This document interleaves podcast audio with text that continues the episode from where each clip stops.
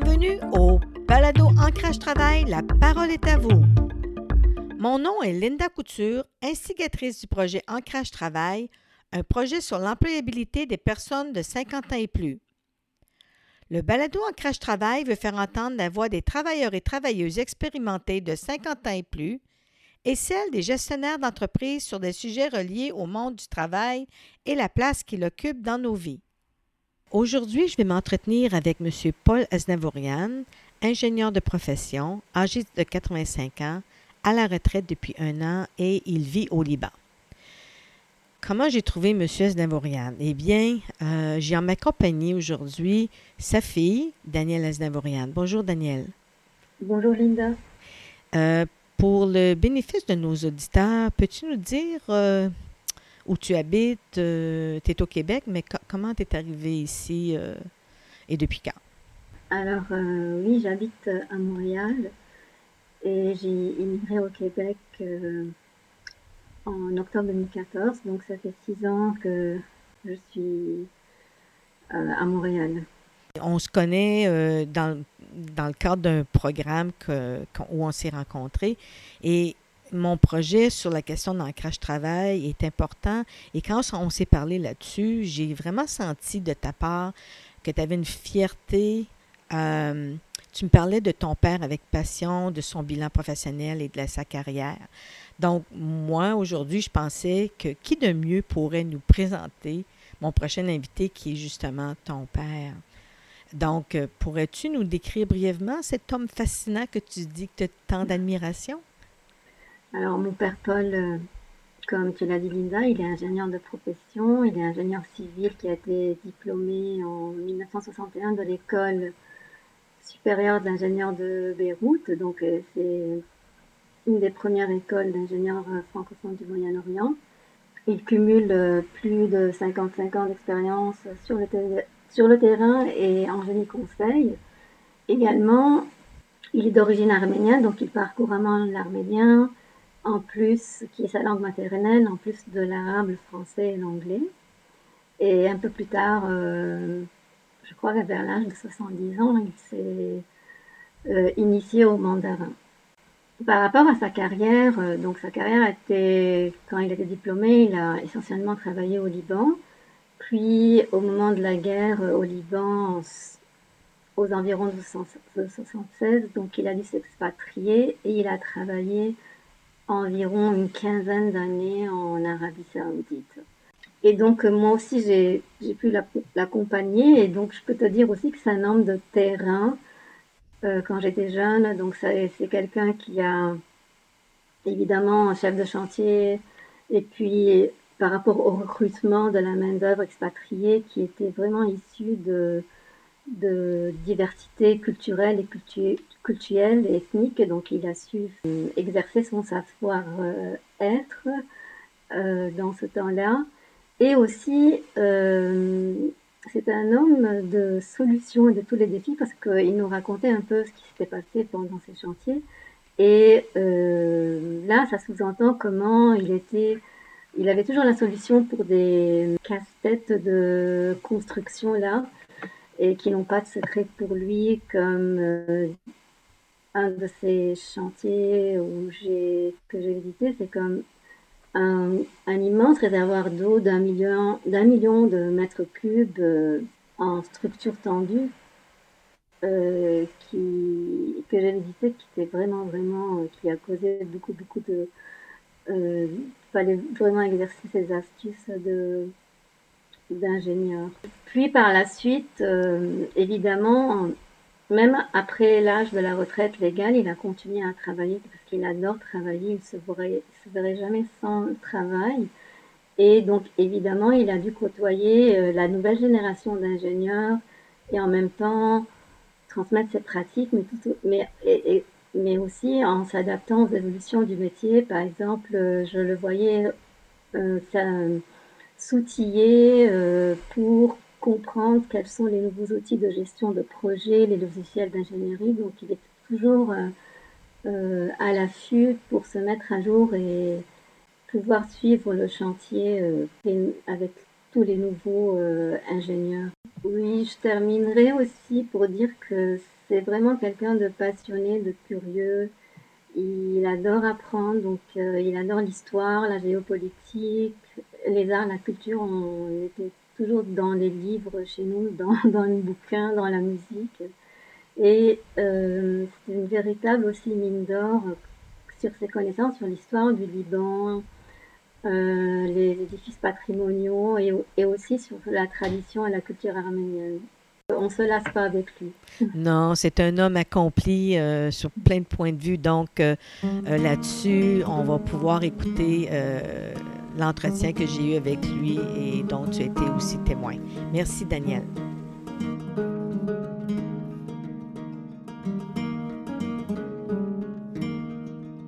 J'étais en charge ben, d'un des plus grands chantiers à Beyrouth. C'était un chantier de construction, donc euh, euh, orientation, euh, habitation, comme vous appelez ça au Canada, ailleurs, community housing, n'est-ce pas? Mm-hmm.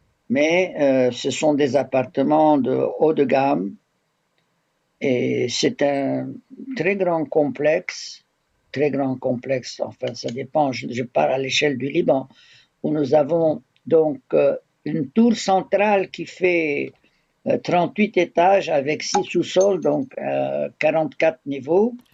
Les sous-sols sont quasiment euh, aménagés pour que qu'il y ait, à part le parking, qu'il y ait une petite cave et une chambre de chauffeur en hmm. même temps. Donc, ce sont tous des, des endroits pratiquement construits et habitables. Et euh, en étage, vous avez euh, des appartements qui font, euh, qui font entre 250 ou 350. Il y a même jusqu'à 400 mètres carrés par. Ici, ici, les gens sont un peu, un peu prodigues et, et, et ils aiment les espaces, n'est-ce pas? C'était un très très bel immeuble où j'ai fini, j'ai fini toute la construction du point de vue structure. Malheureusement, on m'a arrêté et j'ai commencé à voir peut-être euh, mon âge commençait, mes éléments, mes, mes, sens commençaient à, déranger un peu, euh, à déranger façon de dire. Moi, mes sens étaient un peu émoussés, surtout mon ouïe qui fait que je, parmi les, pendant les débats, je, faisais traîner les choses un peu. Et euh, prenant d'autres considérations, d'autres facteurs, probablement les, on a décidé de me shifter sur un, un, projet un peu plus, plus euh, moins dense. Mais ma grande, ma grande fierté, c'était d'avoir fini toutes les fondations. J'ai mis cet, immeuble hors d'eau euh, nous sommes descendus quand même, nous étions à 35 mètres de, profondeur de fondation en pilier. Il faut tout mettre euh, dans une enveloppe euh, délicate de PVC entièrement. Si j'ai encore des photos, je vous les enverrai. Donc tout ça, c'est, un, sont des fondations imperméabilisées qui était pratiquement le plus grand chantier de ce type à Beyrouth à cette époque. Donc, je parle de 2000, 2012, euh, de 2012 à 2015, les fondations. Après, c'était la superstructure, la construction à partir du sol. Et j'ai continué la tour jusqu'en haut, jusqu'au 40e étage que j'ai fini complètement là-bas. Ben, c'était une gageure parce que euh, nous avions des problèmes d'approvisionnement de béton, donc le contrôle de béton était extrêmement strict. Et euh, grâce à Dieu, on a pu parvenir à toutes les hauteurs en bonne collaboration, sans problème de structure. Parce que chaque semaine, chaque semaine, j'avais des, contrôles de béton au laboratoire, euh, au chantier, en parallèle. Je faisais les contrôles en parallèle sur deux labos différents un labo officiel et un labo officieux. Donc j'avais mes propres échantillons gardés au chantier que je prenais sur un laboratoire et j'avais le résultat officiel de, de, laboratoire officiel et il y avait toujours une concordance et une présence, un witnessing, un witnessing permanent sur tous les résultats de structure. C'était une structure délicate et très ferrue, très touffue. Nous avons eu pas mal de, pas mal de problèmes. Nous avions même, ça avait été tellement, tellement euh, stiff, c'est-à-dire euh, dense en armature, que euh, les, oiseaux, les oiseaux ne pousseraient pas. On ne peut pas passer une main entre deux barres deux barres de 40, n'est-ce pas? C'est pas un petit. Je ne sais pas si vous êtes un peu de métier pour voir le calibre de ce que je parle. Et on a fini par trouver dans un coin du chantier, je crois, une maman tourterelle qui a fini par faire dans le creux d'un des piliers, euh, plus exactement un, trou d'ancrage, n'est-ce pas? Un trou d'ancrage. Et elle elle a fait, comme tout l'alentour, pratiquement, il n'y avait plus ni arbre, ni rien du tout. Elle a fait un petit nid avec les brins de fil de fer qu'on utilisait pour le chantier. Wow. Ça, ça a été ma, ça a été ma mascotte de chantier. Si je trouve, je trouve cette photo, je vais vous l'envoyer. Oui, à ce moment-là, quand vous avez fait ça, M. Znavorian, vous dites en 2015, donc vous aviez 80 à ce moment-là, quand vous avez fait cette, euh, oui, Oui, oui, je revenais, je revenais de, de, de, de où j'avais fini de construire le finissage, mais alors intégral, hein, pratiquement même avec les rideaux, euh, de, l'annexe de l'hôtel intercontinental de Khobar. Donc c'était un, un, un, ensemble very plush avec des suites royales et des suites présidentielles, etc., etc. Donc j'étais de retour de ce chantier, et puis j'ai été branché sur celui-ci, sur, sur, la tour, sur ce qu'on appelle la place Pasteur. Tiens, on a avant ça s'appelait Jemaisé Village. Jemaisé est le quartier où il y a eu l'explosion. Ah, N'est-ce pas? C'est le secteur où a eu la dernière explosion de, de, euh, Beyrouth. C'était dans le quartier de Jemaisé. Et toute la façade de front de mer a été extrêmement affectée. Et nous avions beaucoup, beaucoup de jolies petites maisons entre libano-vénitiens, vous voyez, des styles florentins. C'est très caractéristique du 19e siècle du Liban, n'est-ce pas? 18-19e siècle du Liban, c'était pratiquement des mansions, des, petites maisons seigneuriales à l'époque. Ensuite, l'urbanisation aidant, euh, tout, euh, tout a été enchâssé dans des immeubles beaucoup plus bétonnés, etc. Enfin, ça c'est l'histoire de la ville. Est-ce que vous savez s'il y a d'autres structures qui ont été affectées lors de l'explosion? Ce que vous avez construit, est-ce que c'est encore euh, standing up, comme on dit? Oui, euh, la structure que j'ai construite n'a, non, n'a pas été affectée du tout, non, pas du tout. Mais il y a eu quand même des vitres et des panneaux qui ont été arrachés, des panneaux de bois de revêtement, des vitres évidemment. Par contre, il y a il y a à côté de nous aussi de très, bons, de, très beaux immeubles dont euh, pratiquement euh, tout le vitrage a été, est, parti. Hmm. Peut-être donc ça, ça dépendrait un peu de, du maximum d'exposition de, de l'onde de choc qui est partie, n'est-ce pas? Bien qu'on soit euh, plutôt proche, peut-être que d'autres, les immeubles qui si vous voulez, était situé davantage entre notre immeuble et, et, l'explosion, n'est-ce pas, et l'onde de choc, ont, ont, eux encaissé le maximum. Parce que j'ai à côté de, l'immeuble un, hôpital, l'hôpital du Rosaire, qui a été euh, complètement soufflé à l'intérieur. Et un autre hôpital qui est, loin par rapport, disons, en vol d'oiseau, on est à, à un kilomètre que j'avais construit il y a en 2006, n'est-ce pas? L'hôpital Saint-Georges, qui est l'un des meilleurs euh, de la ville, qui était, mais qui a été complètement affecté. J'étais, ça, nous a fait pleurer cette histoire. On n'a pas.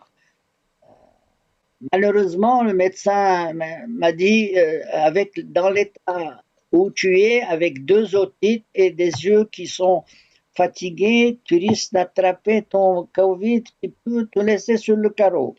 Alors, je n'ai pas pu participer euh, activement à, ce, à, la reprise, si vous voulez. Vous avez parlé que vous avez été mis de côté euh, quand vous avez pris votre retraite, probablement à cause des certains petits handicaps normaux.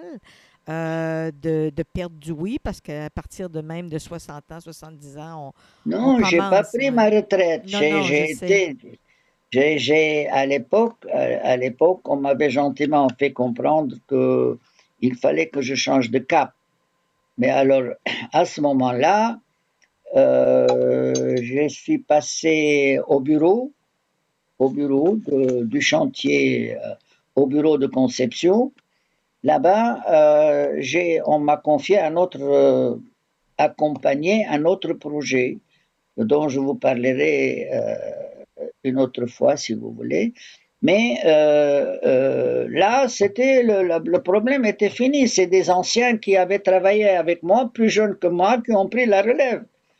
Mais vous, faisait est-ce que ça faisait votre affaire ou vous auriez voulu continuer? Est-ce qu'on vous a consulté avant de vous dire, ben, je pense que c'est faut changer de cap, euh, est-ce que vous auriez pu être utilisé comme un mentor pour les autres plus jeunes?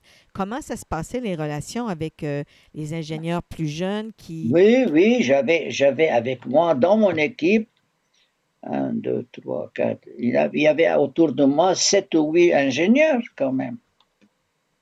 Qui il y en a qui étaient débutants, qui sortaient, il y en a qui étaient de plus mûrs.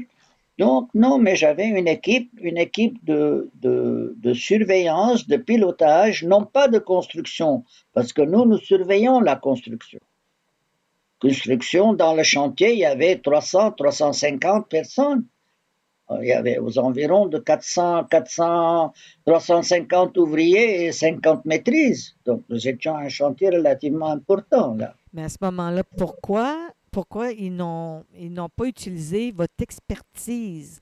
À mon avis, avec le recul, ce n'était pas tellement moi que c'était plutôt la direction du chantier de l'entrepreneur.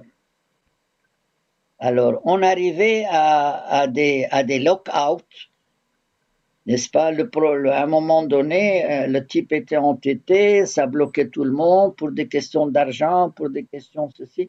Peut-être que les patrons ont dit, vous changez votre project manager. Non, je ne change pas à moins que vous vous ne changez. Il me semble qu'ils ont dû faire un accord comme ça pour pouvoir reprendre le chantier. Mais moi, je suis reparti sur l'Arabie saoudite. Je n'ai pas chômé.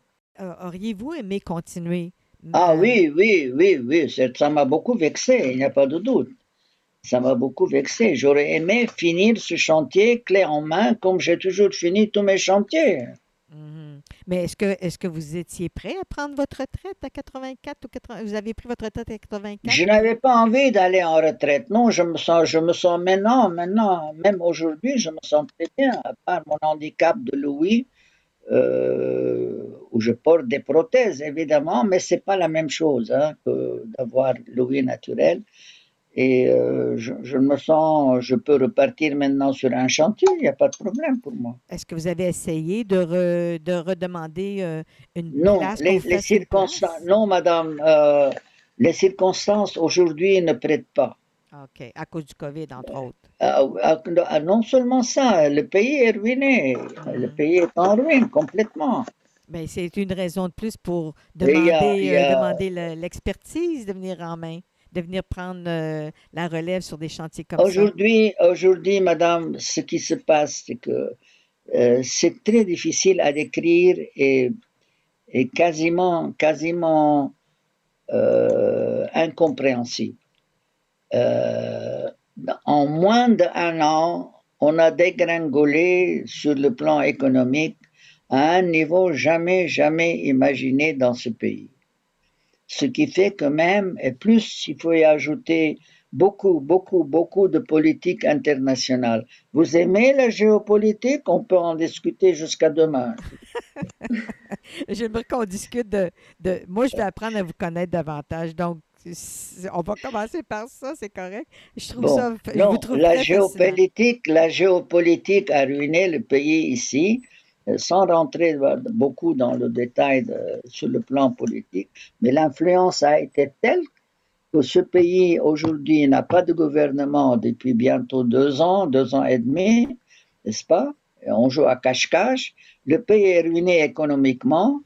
Notre livre libanaise, qui, dont nous avions un taux de change avant, disons, il y a, à l'époque où je laissais, n'est-ce pas, quand je suis rentré même, donc, disons, il y a deux ans, deux ans, deux ans et demi, deux ans, pas plus que deux ans, nous avions un taux de 1500 livres libanaises pour un dollar américain. Aujourd'hui, aujourd'hui, nous avons le taux suivant, un dollar américain fait 12 000 livres au lieu d'être 1500. On est à 12 000. Donc, l'argent a chuté à 10 fois la valeur. Alors, vous allez acheter quelque chose. Aujourd'hui, on me demande 160 dollars pour euh, euh, remarquer tout ce qui est technique se discute en dollars.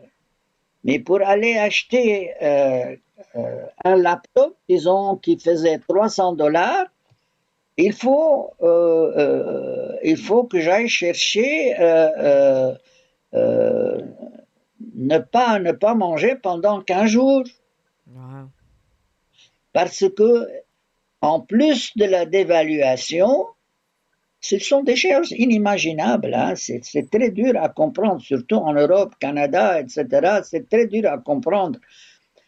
En plus de tout ça, nous ne pouvons pas, nous n'avons pas un accès libre à notre argent. Vous vous imaginez ça au Canada, vous n'avez pas accès libre à votre argent que vous avez déposé dans une banque? Mais c'est une blague que je vous raconte. Non, ce Mais- n'est pas une blague. Mais paye. donner un exemple, M. Snavorian? Donnez-moi un exemple de Oui, Qu'est-ce que vous voulez dire par aujourd'hui, ça? je, je vais vous dire, je vais vous dire. On nous a limité les retraits, les retraits à une fois par mois à 1000 dollars. Wow. Alors que je, normalement, je dépensais entre 3 et 4 000 dollars. Au taux ancien. Wow. Comment vous faites pour vivre avec ça? Eh, Mais voilà, voilà, voilà, je vous, ai, je vous ai dit, pour acheter un laptop, il faut que je ne mange pas pendant 15 jours. Là, là, c'est devenu très difficile. Plus les complications politiques, plus les complications Covid, plus les plus, plus, plus, plus, plus. Ce pays qui était un véritable paradis est devenu un petit enfer. Voilà. Dans le temps, je chantais avec Lynn Renault, ma cabane au Canada. J'ai toujours rêvé d'aller avoir, j'allais toujours aimer aller à, à- au Canada, avoir une cabane, une cabane, me rencontrer des Hurons ou des Mohicans, Jouer de la euh, musique à bouche. des- descendre, descendre en pirogue, aller camper et voir si on pouvait voir euh, Cro-Blanc ou je ne sais pas qui. Et tu sais, cher fait, euh, je ne sais pas moi, Orpilier à, dans le Klondike. Moi, j'ai une question pour vous. Euh, comment, comment, comment, les, comment les, les personnes âgées sont traitées dans votre pays? Est-ce qu'ils prennent soin de vous? Est-ce qu'ils ont- sont à l'écoute de ce que vous faites? Vous dites? Regardez, il y a, ça dépend euh, du cas, du cas par cas. Il y a des maisons qui accueillent, il y a des centres d'accueil pour, pour personnes, surtout pour personnes handicapées ou euh, qui ne peuvent plus se, se soigner soi-même, n'est-ce pas? Mhm. Ce sont, mais ce sont des maisons privées, ce sont des centres privés. Le gouvernement n'a pas de ce genre de centre, ou très, très peu euh, communautairement, mais c'est surtout des, Daniel peut vous raconter toutes ces, tous, ces, tous ces détails. La maison du vieillard malade, chez les bonnes sœurs, le, euh, à gauche, à droite, il y a, il y a des maisons d'accueil pour vieillards, mais euh, euh, on n'a pas encore une loi sociale pour couvrir euh, les indemnités de vieillesse. Ça traîne, ça traîne depuis 35 ans. Donc, qu'est-ce que les gens font si Ben, les gens restent, les gens, les gens, s'ils ont la chance euh, d'avoir de la famille, eh bien, ça reste. euh, la Ah, famille aide. La famille aide jusqu'à une certaine mesure. Mm. Dans le temps, du temps de, de, de ma jeunesse, euh, tous les vieillards étaient habités dans la même famille que nous. Mhm. Moi, j'ai grandi avec ma grand-mère.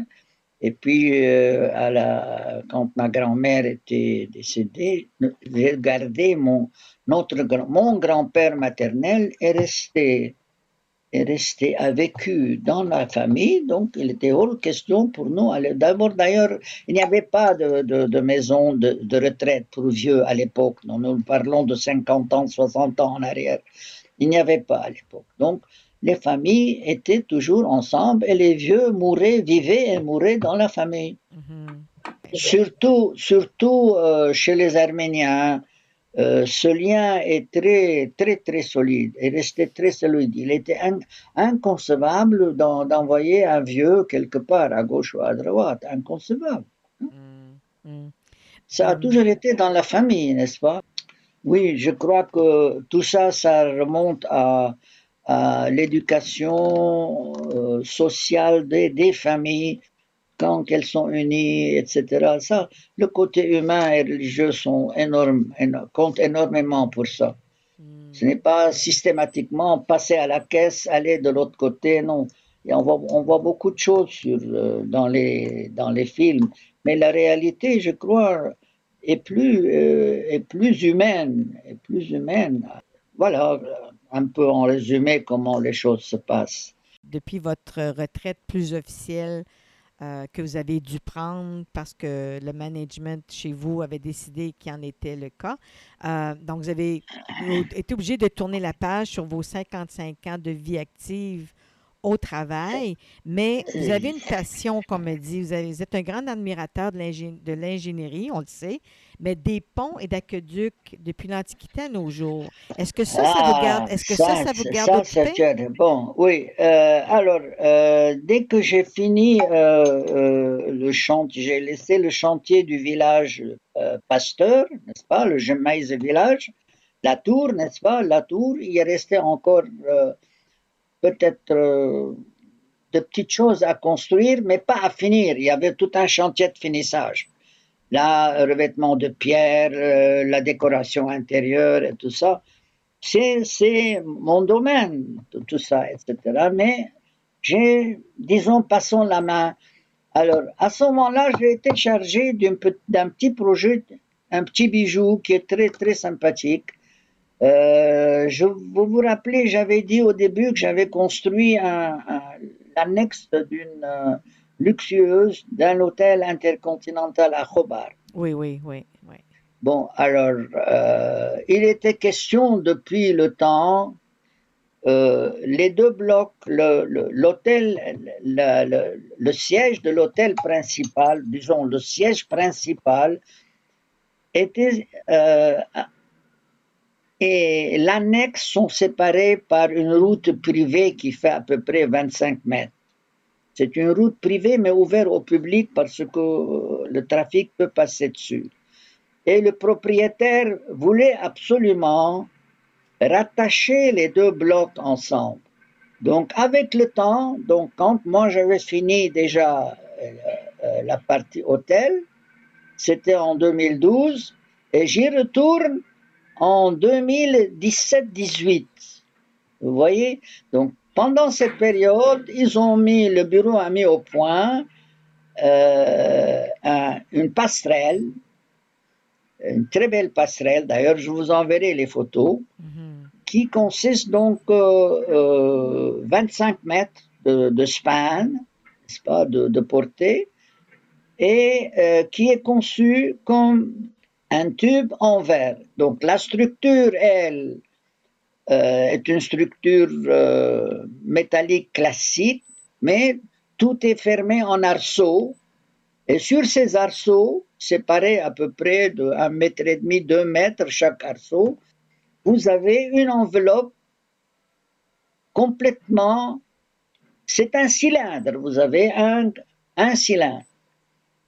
avec une plateforme de circulation aussi en vert, n'est-ce pas? Et vous voyez, vous pouvez voir là-bas, j'ai été obligé, euh, on m'a demandé de surveiller le montage. Donc c'est un travail euh, très, très euh, englobant plusieurs facteurs. Le design est fait architecturalement à Beyrouth, les calculs sont faits en, en Allemagne, le, calcul du verre, de l'enveloppe en verre, est fait aussi en Allemagne avec le même bureau. Il y a un bureau en Angleterre que nous, un consultant que nous voyons très souvent, qui font les vérifications, surtout, surtout regardant les protections feu. Donc, parce qu'il va falloir, comme c'est un passage sur public, il va falloir prendre l'avis et l'autorisation des, autorités concernées, surtout les feux, les pompiers et autres de Khobar. Donc tout ça, ça a pris tout à coup, euh, ça a pris toute une histoire. On est arrivé à la partie civile de l'installation.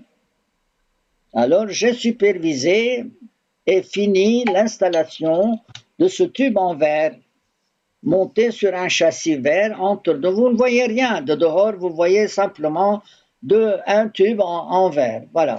Mm. Air conditionné, euh, protection incendie, et tout ce que vous voulez, tout le Bataclan. Mm. Monsieur Navorian, quand vous me parlez de tout ça, c'est beaucoup de monde qui sont impliqués là-dedans. Donc, vous travaillez en équipe. Euh, vous, avez, vous devez le faire parce que, comme vous dites, vous surveillez. Donc, comment vous trouvez ce, ces relations-là quand vous travaillez en équipe? Quand vous aviez travaillé en équipe avec, euh, sur les chantiers, euh, comment Oui. vous étiez perçu par les gens euh, qui vous Ah, là, oui, oui. Alors là, il faut, il faut se mettre euh, un peu dans l'ambiance du, du- des pays du Golfe, n'est-ce pas, où vous avez des gens qui parlent surtout de l'anglais, mais les nationalités sont très variées. J'ai sur le même chantier, par exemple, sur ce dernier chantier, j'avais des ouvriers qui ne parlent que l'arabe, d'autres qui ne parlent que le ourdou, un autre qui ne parle que le pashto. Ce sont des dialectes, des dialectes afghano-indo-pakistanais, n'est-ce pas? Alors, euh, ensuite, ces gens-là ont des contremaîtres qui peuvent parler soit l'arabe, soit l'anglais, n'est-ce pas? Mhm. Et, euh, mais on, peut donc passer, il y a même des Philippins, n'est-ce pas? Donc, cela ne présente pas une difficulté majeure, les Philippins, parce qu'ils parlent tous l'anglais. Mais euh, pour pouvoir parler au quotidien avec ces gens-là, il faut créer un code. Donc, j'avais toujours avec moi un, bribe, un petit dictionnaire, un petit lexique pour pouvoir dire bonjour, bonsoir, au revoir, où tu étais, quand tu es venu, quand tu partiras, apporte-moi ceci, prends cela. Donc, ce sont des petites phrases de rien du tout, mais qui sont essentielles pour que les gens vous comprennent. Mais euh, le comportement, tout en étant énergique, il faut être très amical avec les gens. Et ça marchait, on n'a pas eu de conflit avec des ouvriers, non, pas.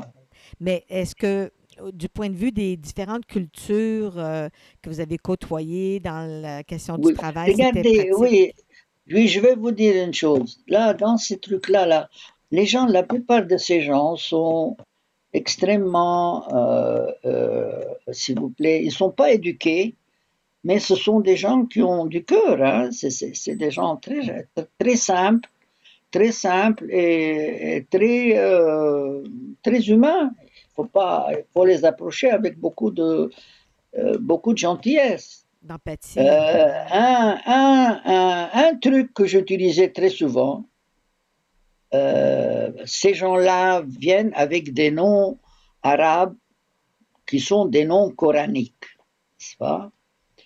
Abdullah, Ab- etc. Par exemple, je vous donne un nom très courant, Abdallah. Abdel Ghafour, par exemple.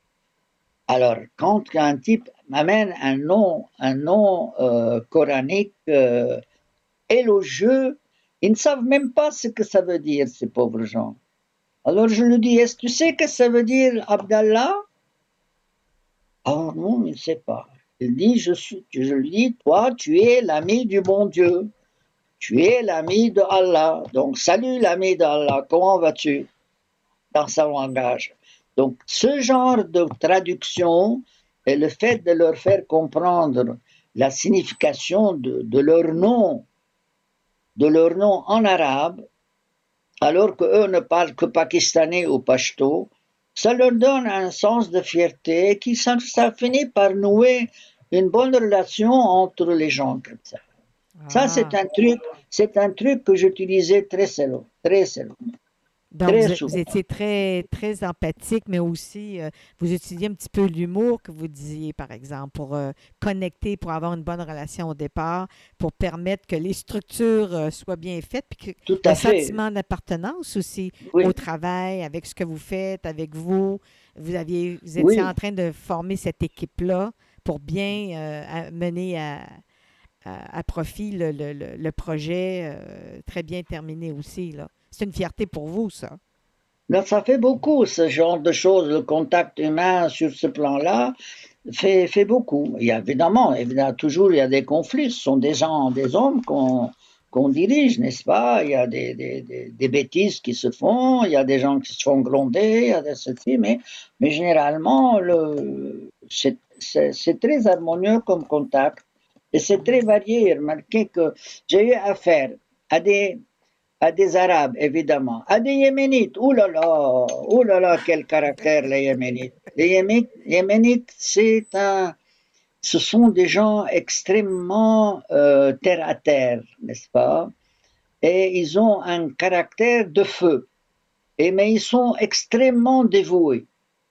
Donc, et, très compétents, ce sont de très bons constructeurs dans leur, euh, dans leur métier, surtout quand il s'agit de pierre, de béton, des choses comme ça. Ce sont des hommes très habiles, les, les Yéménites.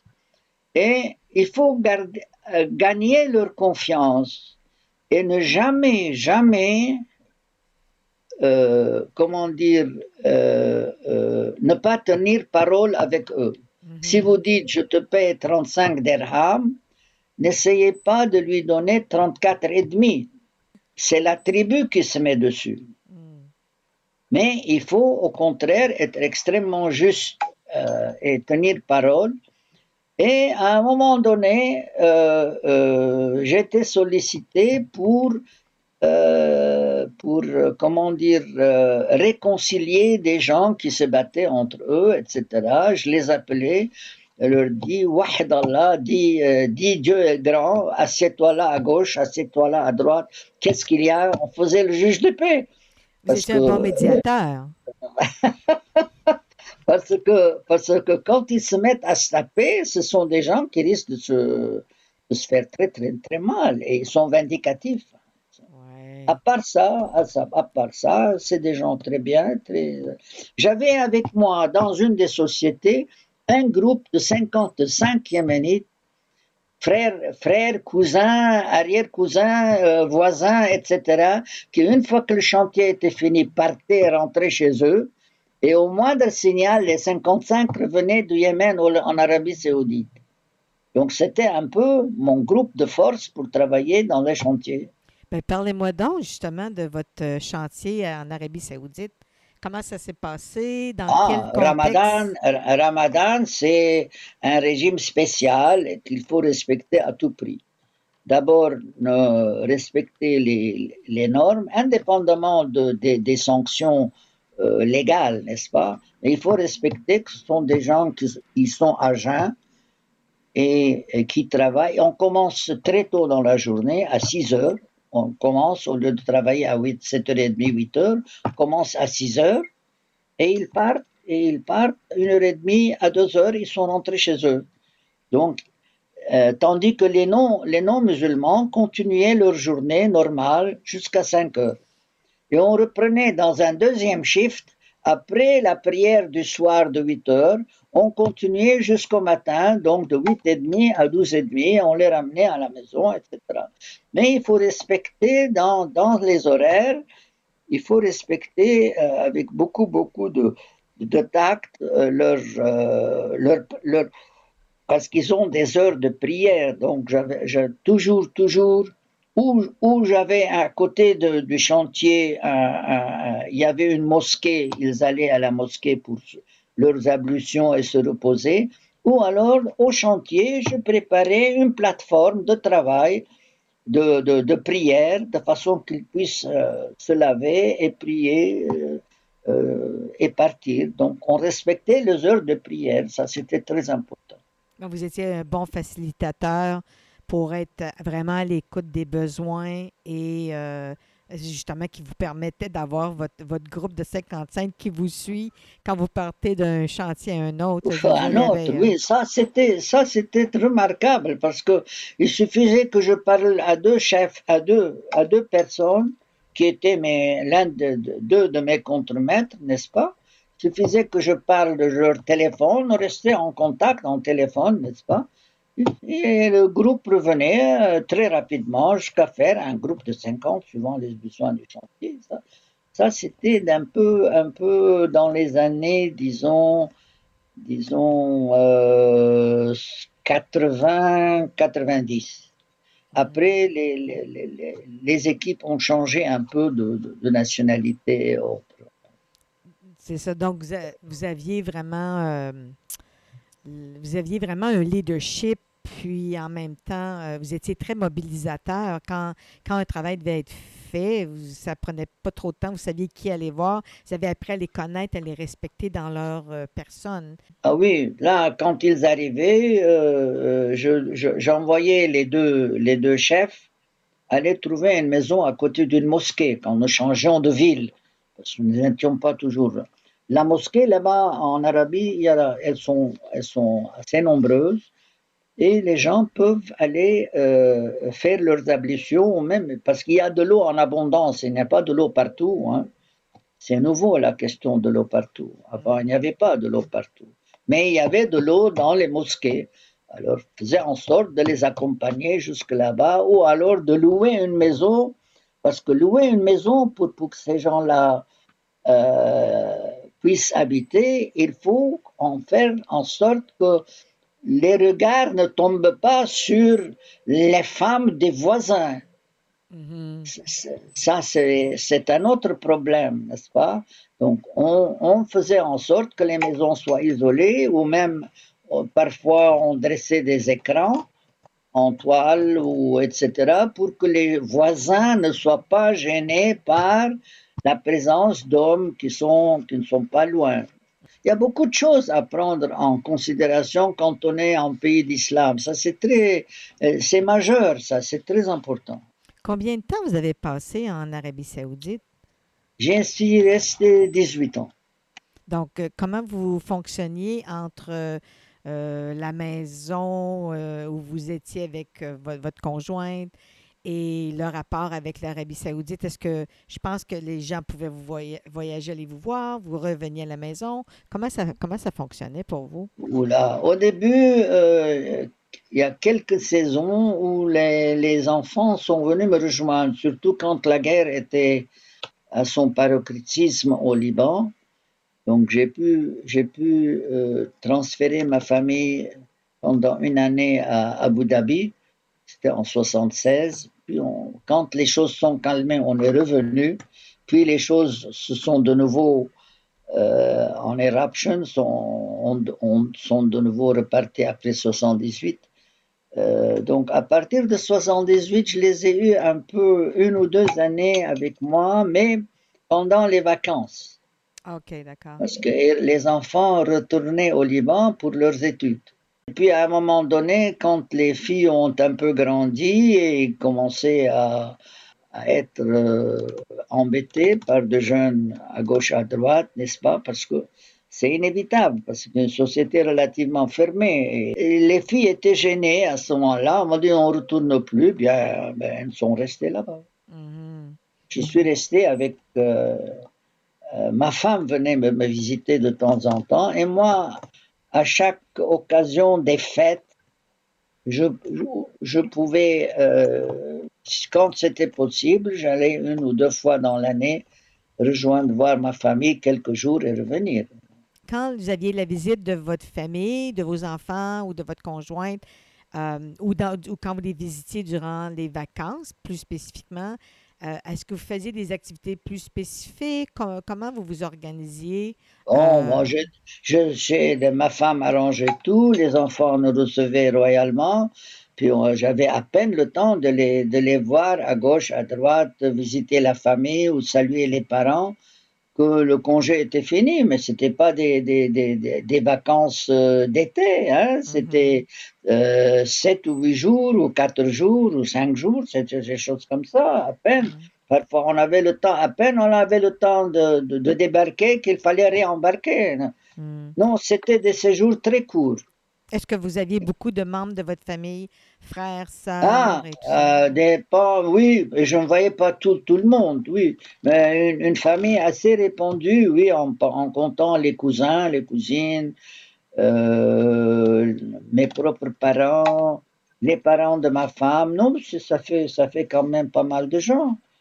Pour revenir un petit peu sur tout à l'heure, ce qu'on parlait de, de votre apport, parce que je vous entends, je vous écoute, je ne vous connaissais pas, j'ai appris à vous connaître et un peu, puis vous êtes très euh, éduqué, euh, très expérimenté. Et est-ce que vous avez eu le, le- le- sens que euh, votre expertise, vous avez pu transmettre vos connaissances euh, autant que vous, aimez- vous auriez aimé le faire? Est-ce que vous- est-ce qu'on vous a bien, bien utilisé dans un bon sens là, pour que, tout ce que vous savez, ce que vous savez encore, ce que vous, de quoi vous parlez, les transmettre à d'autres sur euh, qui font le métier comme vous maintenant. Est-ce que ça s'est fait, ça? Écoutez, euh, euh, c'est c'est une question délicate. Dans quel sens? Transmettre ce qu'on sait, il n'y a pas de problème. Mais encore faut-il avoir l'occasion. Donc, Mm. pendant, pendant l'exercice des fonctions, oui, on conseille les gens ceci, et ils voient, ils ne voient pas. Mais, mais si vous voulez, entre, euh, si je prends, disons, quelqu'un qui a 20 ans de moins que moi et qui travaille aujourd'hui, les temps ont complètement changé, les techniques ont changé.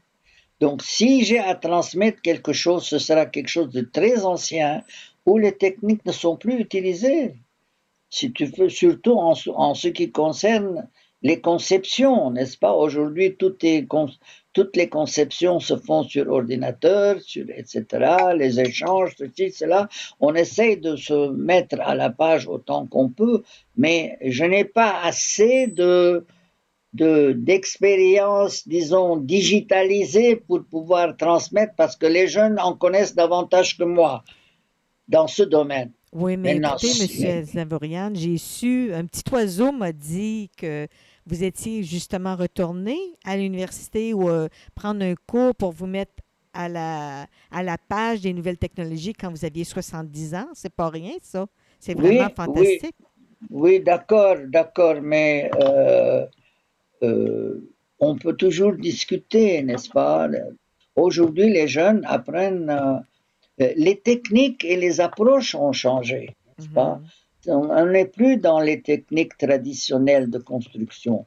Maintenant, s'il y a des choses de construction normales à faire, mais là, on est toujours prêt, oui, oui. Ben, Maintenant, est-ce que mes enfants, surtout euh, la Danielle, me pousse en me disant, écris ce que tu as fait, fais ceci, fais cela, mais euh, je ne sais pas si j'ai encore la patience d'écrire certaines choses. euh, je comprends que la technologie, mais c'est pas la technologie qui fait euh, que vous gérez bien un chantier. C'est vous, en tant que personne, en tant qu'être humain, en tant qu'un homme qui est capable de dire à deux chefs de chantier, regarde, on a besoin d'avoir quelqu'un qui s'en va ici, puis ils sont capables de se mobiliser en, en deux temps, deux mouvements, 55 personnes.